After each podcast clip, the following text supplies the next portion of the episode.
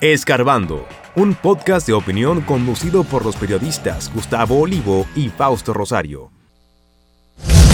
Presidente Abinader en su condición de precandidato presidencial apoya admonición de la Junta Central Electoral sobre campaña abierta. Encuesta marca estrategia de agosto. Luis 54.6%, Leonel 24.8% y Abel 12.5%. Obispos dominicanos solidarios con la perseguida iglesia nicaragüense. El PLD irá a cumbre de la Junta Central Electoral, pero seguirá en las calles.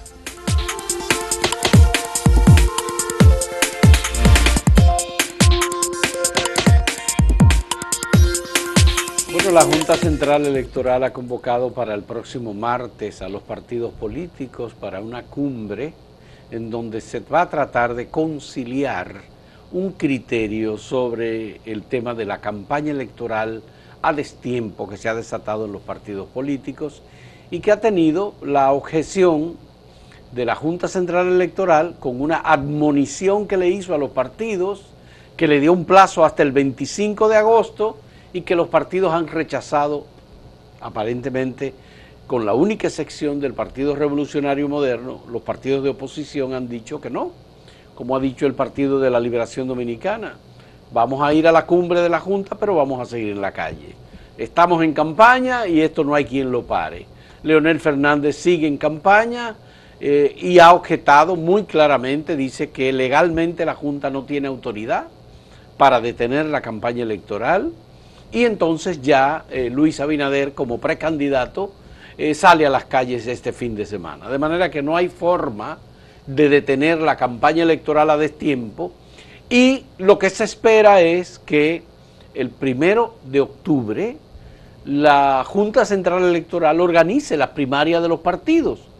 Pero antes de las primarias ya los partidos tienen sus candidatos y campaña abierta y con miras al año próximo. Hay que decir al presidente que yo no sé si él saldrá, porque por lo que él dice ahí, que él apoya la apoya de la Junta. De la Junta, claro. Entonces es contradictorio si él sale también a hacer campaña en la calle. Tiene que salir porque aparentemente, por lo visto, solamente están saliendo a las calles los candidatos de los partidos de oposición. Yo no, digo, de oposición, porque no son todos, es el PLD y Fuerza del bueno, Pero él dijo en la, en la entrevista con los medios de comunicación del Grupo Corripio que él tiene presión de sus partidarios para que salga. y de su, los dirigentes del PRM para salir a la calle a hacer campaña. aunque, aunque él quizá por, por dar ejemplo como presidente no quiere, lo están presionando.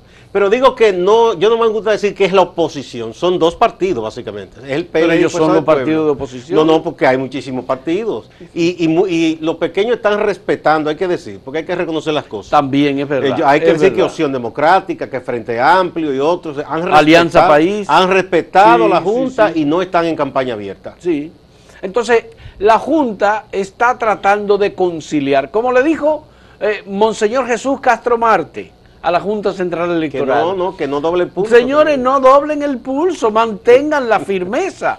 Pues no, la Junta sencillamente pasó el 25, no hizo nada, no mandó equipos a retirar los carteles y, la promoción y ahora está convocando a los partidos para que no la respetan porque el PLD dice vamos a la reunión pero nadie nos detiene entonces, ¿para qué van? lo peligroso de todo esto es que si en ese sentido la Junta Central Electoral está siendo desautorizada por los partidos a los cuales ella debe regular en la campaña electoral, o por lo menos la campaña como tal, cuando vengan otros elementos de regulación de la Junta Central Electoral, como el límite que se estableció muy claramente de inversión de los partidos para campañas electorales. Que también está en la ley. Que también es parte de la ley. Bueno, pues la Junta va a estar desautorizada también para controlar el monto de la inversión de los partidos. De hecho, mira, me parece que no es adecuado que la Junta hable de cumbre de los partidos, porque las cumbres son reuniones de altísimo nivel para tomar decisiones, y yo creo que la Junta no es un asunto de tomar decisión en conjunto con los partidos. Hay una regla que en la cual los partidos participaron con su representación en el Congreso, que es la ley, son las leyes ambas, la de partidos y la electoral. Entonces, mal pudiera la Junta que para poner en vigencia y hacer valer esa misma ley, tenga que consultar a los que para bien o para mal Son regulados. regidos por esa Sí, ley claro. para decirle, mire, ¿le puedo regular? No, así no. No, no, no Porque entonces ser. pierde total autoridad. La la está Junta. perdiendo la autoridad, Gustavo, la Junta con esta Y disposición. no de es justo que por dos organizaciones, básicamente, o tres, incluimos el PRD, que por esas tres, entonces se, se quiera, digamos, Mira. afectar al conjunto de los partidos Mira, y a la ciudadanía. La Junta publicó el cronograma del proceso electoral. Y tú sabes que el cronograma del proceso electoral incluye actividades, Todo. incluye el día, incluye el mes, La apertura de la precampaña, todo. cierre, es un todo. libro, es un libro el cronograma. Con esta decisión los partidos están desbaratando el cronograma Y electoral. que no pueden alegar ignorancia porque muy a tiempo se les entregó, se publicó, se publicitó por donde quiera, de manera que nadie puede alegar ignorancia respecto. A lo que la ley dice y a ese cronograma que la Junta, que también lo dialogó con los partidos cada vez que lo convoca, la Junta eh, aprobó, aprobó el, el- ¿verdad? El- la directiva plena. de la Bueno, Junta. el, otro aspecto es el de la saturación de los partidos con sus mismos mensajes. Lo que están haciendo en el caso de las candidaturas presidenciales es colocando fotografías y diciendo que ellos son los que van a ganar. Eso es lo que está ocurriendo. Y están haciendo concentraciones para decir exactamente lo mismo. ¿Por qué insistir en eso si además usted lo está diciendo y lo ha dicho y lo va a seguir diciendo y hay tres meses establecido muy claramente para esa campaña electoral? Bueno, habría que ver cuál, qué, qué han decidido los estrategas de esos partidos o quienes los asesoran, si creen que eso es correcto o incorrecto. Eh, yo le he dicho a amigos PLDistas que hicieran bien, se aconsejan a Abel Martínez que cambie la fotografía posada, sonriente, Bueno. que desdice del mensaje que él dice, Sí. como que hay una desgracia y que aguanta, que falta poco, porque si tú te estás, si tú tienes conmiseración con tus conciudadanos, si te estás compadeciendo, no te puede al mismo tiempo salir sonriente como festejando, porque es- se ve como una burla. Bueno, y entonces la otra cuestión es que dan por un hecho que la sociedad dominicana está compuesta por tarados que no tienen conciencia absolutamente de nada. ¿Y por qué? Porque hay que repetirle insistentemente y volver a repetirle y darle de nuevo la misma eh, propaganda electoral, Gustavo, como si, bueno, no fuera necesario eh, eh, que la gente tenga descanso, ¿no? Eh, hay- es saturar. Entonces, así no puede Pues ser. eso es hasta un riesgo Porque en además- comunicación, porque la saturación a veces genera entonces una re- reacción contraria a la que busca quien hace la propaganda. A veces genera rechazo. A veces una saturación tal que entonces la gente termina como empalagada y rechaza. Eh, deberían cuidar eso los estrategas de esos partidos, porque saturar tanto a la Y gente. además nosotros en la sociedad dominicana también hemos padecido eh, el tema de la antipolítica. La gente está harta de la política, la gente, porque los partidos no se cansan, están permanentemente en eso. El año entero, aún no sea electoral, se está haciendo propaganda. No, los políticos tienen, un, Entonces- le- tienen un lema entonces, que ellos no se retiran porque eso no es un deporte, que eso es hasta, la, hasta el final. Y sobre todo, aquí no se retiran de aspirar, porque yo diría, bueno, un líder se hace a un lado y deja que otros aspiren y los orienta, pero aquí se sigue aspirando aún con bastón, Entonces- o desde silla de rueda o desde la cama. Ya, ya tú sabes. Mira, se anunció la Alianza Rescate RD de República Dominicana con Miguel Vargas, que fue el que se presentó allí, presidente del, del Partido Revolucionario Lo escogieron de portavoz. Dominicano. No fue Danilo Medina, presidente del PLD, no fue Leonel Fernández, presidente de Fuerza del Pueblo. Ahora sale un grupo de dirigentes del Partido Revolucionario Dominicano desautorizando a Miguel Vargas porque no consultó con su dirigencia. Y no, y renunciando Y al PRD. y renunciando. Junior Santos, ex secretario general del PRD, se fue. Eh, Fiquito, Fiquito Vázquez, Vázquez. diputado y dirigente Julio viejo. Mariñez. Julio Mariñez también se fue. Dice Yané Camilo que ya esa gente se había ido del PRD hace tiempo. Eh, no es exactamente así. Lo que pasa es que ellos tenían posturas disidentes, pero no se habían ido. Pero un partido que ya se ha reducido a lo mínimo y vuelve y se fracciona, no es un partido. El PRD no sale ni siquiera con un 1% de simpatía Eh, igu- en, la, en la última encuesta igual, que acaba de publicarse. igual pasa con el Partido Reformista y cada día se, El se- cero, cero se fragmenta más el reformismo. Cada día se fragmenta más. eh, y hab- claro, eh, hay que decir que el PRD fue una marca en la política de No, es el, es el pa- es el partido Historia y es Un el partido partido, que, pero- eh, bueno, fue el que sustentó las bases de la democracia, de la libertad pública, eso hay que reconocerlo. Pero se ha reducido a, a un partido muy pequeñito que no reúne las condiciones para convertirse en una fuerza política a partir Si ese de- partido renace es el ave fénix. porque- Eh, sí, el ave fénix. Mitológica. Sí. Vamos Bueno. a una pausa, Fausto. Bueno, pero vamos a presentarle la pregunta que tenemos para ustedes en el día de hoy. Por lo que se ve hoy, ¿cuál de estos candidatos recibirá, según su parecer, más votos? ¿Abel Martínez o Leonel Fernández? Solamente ellos dos. Claro, porque ¿Ustedes ellos son piensan? que depende cómo le vaya a cada uno para un ulterior apoyo en una eventual segunda vuelta. en una Por eventual segunda Por vuelta. eso lo pusimos el- a esos dos. Bien, volvemos en un momento.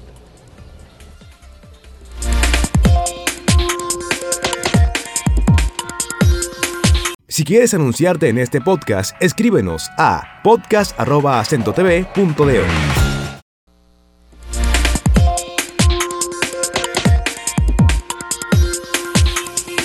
Bueno, como habría de esperarse, eh, luego de dos acontecimientos, uno fue la inscripción de la precandidatura del presidente Luis Abinader para buscar su repostulación, que primero va a pasar por el tamiz del PRM y luego será ya la apuesta por la reelección en las elecciones del próximo año. Ese es un acontecimiento. El otro, la alianza llamada Rescate RD del PRD, PLD y Fuerza del Pueblo. Pues luego de eso se ha hecho una medición de que marca estrategia. Y en esa medición, vamos, uno no ve el efecto del asunto de la, del- de la alianza, porque sigue apareciendo el presidente Abinader con 54% de intención de voto, lo que quiere decir que es una proyección de ganar en primera vuelta. Y en un segundo lugar muy lejano está el, el presidente o expresidente Leonel Fernández, y más lejano todavía, Abel Martínez, más o menos en la misma proporción. Pero Leonel aparece creo que con un 24%. Veintitantos, ¿no? Y Baja un poco y Abel, porque en otras encuestas, en otros estudios, aparecido con un 24.8 24.8 y Abel tiene 12.5 con han, han 12. estado ro- rondando más o menos esos Pero que porcentajes. Leonel ha aparecido con un 29 y un 30, creo, en algunas Pero lo más importante es que si tú te fijas, si suban eh, los porcentajes de ambos, de Leonel y de Abel, no dan para alcanzar a Luis Abinader. Pero en la parte del voto útil o, o más fiel que ahora se, se utiliza en las encuestas, se eleva el porcentaje de Luis Abinader a un 58%. A 58%. Y de Sí. igual manera, eh, ambos, eh, en la pregunta de qué, de qué piensa la gente, quién va a ganar, la gente, la mayoría dice que el presidente Abinader. Eh, se dirá, como dicen muchos, es una guerra de encuestas y es para posicionar, eso es una estrategia. Bueno, lo cierto es que yo no he visto que tanto el PLD como Fuerza del Pueblo en estos días Publiquen. hayan sacado encuestas en las cuales ellos estén favorecidos, que las hacen. Fíjate, aquí está, esto es, ¿quién ¿Quién ganará? cree usted que ganará? ganará las elecciones eh, del 2024? Y dice que Luis Abinader 55.2, Abel Martínez 9.8. Esa es la creencia. La cre- la percepción no es la que tiene de voto. Y Leonel Fernández un 22.9%. Y si te fijas en la parte de abajo, en donde están la estratificación entre hombre, mujer y por años, hay ahí datos muy interesantes que... eh, y, y las regiones también. y las regiones también, región norte, sur y este. Y mira lo que tú decías de, la- de los partidos pequeños, el PRD, o sea, Miguel Vargas. Miguel Vargas 0.4. Tiene 0.4 en total, 0.4. Guillermo Moreno tiene 0.3. Pero Guillermo no se está candidateando a presidente. Guillermo no se está candidateando, no, ciertamente. Está Carlos Peña 0.1% y ninguno 0.8%. O sea, ninguno está por encima de, de, los otros. Entonces, fíjate, aquí solamente en las edades 40-49 años, Luis Abinader tiene el 48.1%, pero en los hombres tiene el 55.8%, en la mujer el 54.6%, entre los de 18 y 29 años 53.1%, entre los de 30 a 39 años 57%, entre los de 50 y más años tiene 60.2%. Es y en el caso del Gran Santo Domingo, 53.8, en el norte 56. Sintomático que la en gente más joven, 55. la gente más joven se está identificando más con la candidatura de Abinader eh, siendo que Abel Martínez es el más joven de los candidatos, entonces no cuenta con el apoyo de la juventud. Ya. Eh, y Leonel, que antes era el preferido de la gente joven, parece que ya eh, cuenta con un público más eh, maduro, pero eh, está por debajo de la percepción. Bueno, en el hay. caso de Leonel Fernández, eh, el punto, digamos, más alto que tiene Leonel Fernández es un 26% en el sur del país. Bueno, eso es por región. regiones. En el este tiene 24, sí, pero después cuando tú miras a Leonel Fernández, entre los hombres tiene un 24, entre las mujeres un 21, entre los de 18 a 29 años un 23, de 30 a 39 años un 20, de 40 a 49 años un 27, que es el punto más El alto, más alto. en donde Luis Gente tiene madura. menos, y los de más de 50 tiene un 21.9, un 22. Gente madura que militó en el PLD o que ha seguido a Leonel Fernández, que ya no es jovencita. Sí. Lo que te indica que ya es un público que está, que está entrando en edad. Es decir, Que, que, una vez fue el público del Lo- PLD. esto quiere decir que el candidato que tiene mayor potencial para competir con Luis Abinader en una segunda vuelta, en el caso de que sea necesario, la encuesta dice que no es necesario, ¿eh? que se va en primera vuelta. Sería Leonel. Sería Leonel pero, Fernández. pero tendría que acumular mucha fuerza para poder eh, eh, ¿verdad? De- eh, pulsar con el presidente Abinader, por lo que muestra esta encuesta. Hoy se va a dar otra a conocer, que es la ABC. Ya. Vamos a ver qué dice pero eso va a ser hoy a las 10 de la mañana. Mira una cosa, el presidente Luis Abinader dijo en lo- el encuentro con los medios de comunicación del Grupo Corripio que por las informaciones que él tiene, él va a obtener un apoyo mucho mayor que el que él obtuvo para las elecciones del Ah, no, 2020. eso es así, yo estoy convencido, porque no es lo mismo que tú llegues con un partido nuevo y una coalición en medio de una crisis con un partido que tenía 16 años corridos en el gobierno, con todos los recursos, que era el PLD, no es lo mismo ni es igual que ahora desde el poder que ya se ha consolidado el partido y el, equipo del, presidente, eh, con unas alianzas que vienen con decenas de otros partidos, no es lo mismo. O sea, eso lo mismo con el propio PLD. Cuando llegó al Congreso, al, al gobierno la primera vez, no tenía prácticamente nadie en el Congreso y en las municipalidades. Y aunque el PRD barrió en el 98, sin embargo, el PLD aumentó su matrícula en el Congreso y creció como partido. Ya.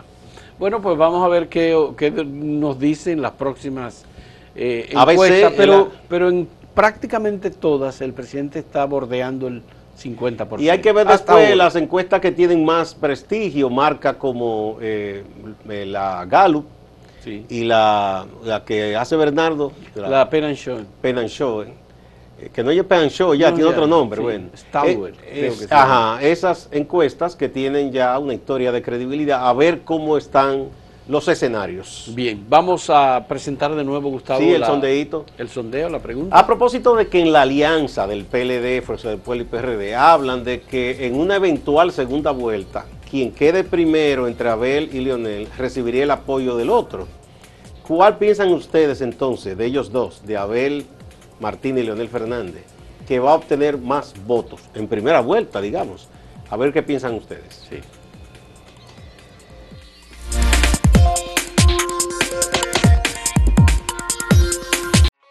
Síguenos en redes sociales, arroba acento diario y arroba acento TV.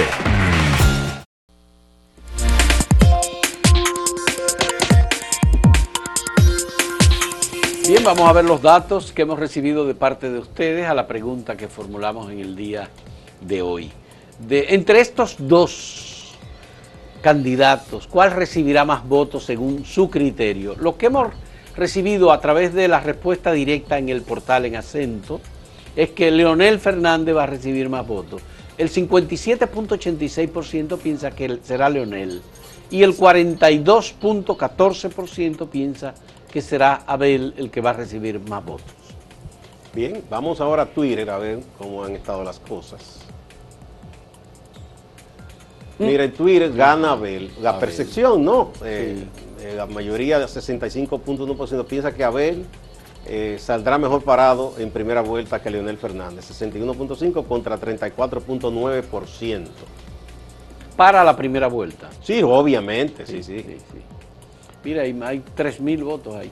Bueno, y en YouTube eh, aquí vuelve Leonel a estar arriba con un 67% de los que opinaron piensa que será Leonel que iría entonces en una hipotética segunda vuelta. No, no, primera, eh. Ah, bueno, sí, si gana eso. y si el presidente no, no gana en primera. No, por supuesto. y, y Abel tendría un 33%. Bien, vamos a ver algunos comentarios entonces. Aquí está Lucy Díaz que dice, Abel es quien encabezará las preferencias electorales a partir del primer boletín. Bien, muy bien, Lucy Díaz. Piro Pérez dice, lamentablemente Abel no está preparado ni emocionalmente ni académicamente. Se creen que ser el número uno entre sus iguales es como ir a un concurso de belleza o de levantamiento de pesas. Para ser presidente en este tiempo se necesita conocimiento, control emocional y democracia. Bueno, Piro bajó duro. Piro bajó, un teórico.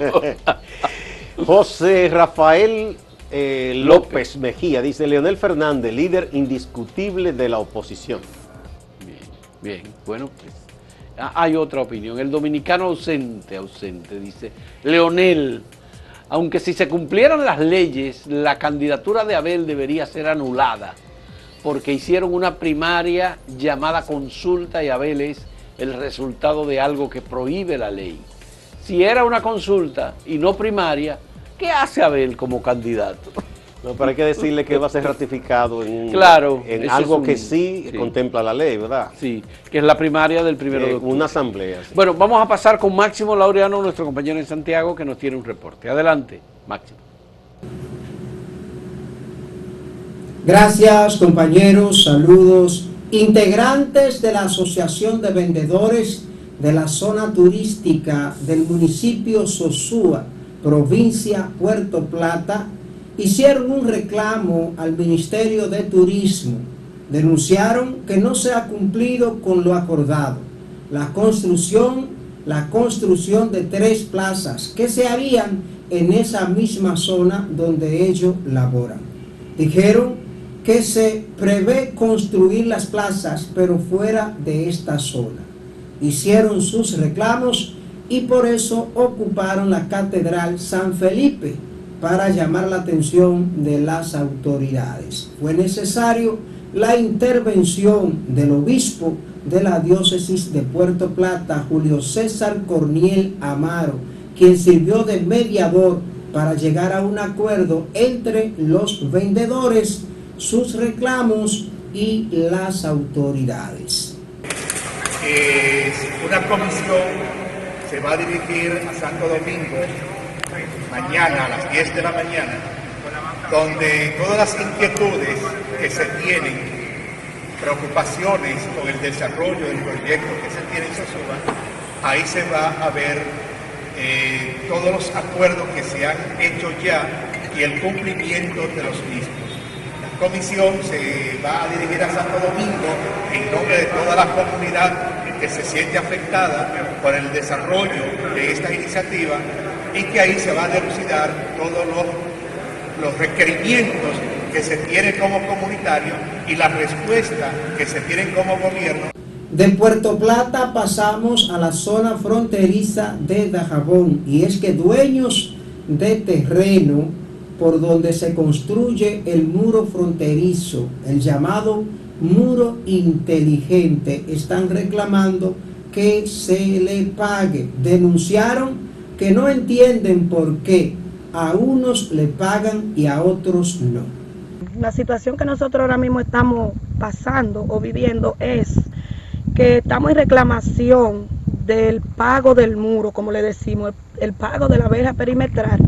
Somos 66 parceleros aquí en la, en la vigía, la parcela número 28. Eh, de esos 66, tengo entendido que ya la mayor parte, el número como de 60, han sido pagadas. Habemos un grupo que todavía no tenemos razón de nuestro dinero. ¿Y qué exigen ustedes? Nosotros exigimos el pago de nuestro dinero, que esto llegue donde tenga que llegar, porque eh, no han volado en un buen dominicano, le han pagado a todos los colindantes de la derecha y la izquierda y han dejado dos o tres parcelas en el medio. Me he tomado la responsabilidad para representar a mi hermano. Es uno de los que ha sido afectado que no han sido pagados. ¿Usted exige? Sí, exige. Yo en este momento espero que lo más rápido posible esta pequeña cantidad de dinero, que es una porquería, se le dé a mi hermano porque lo necesita rápidamente, principalmente por su salud. Leonardo Abreu, ex alcalde de Jánico, abandonó el Partido de la Liberación Dominicana. Hasta ahora no se ha dicho si va a otro partido, pero hay voces que hablan de que podría ir al partido Justicia Social. Distante, pero pendiente, actualidad y objetividad desde Santiago. Siga con la programación de Acento TV.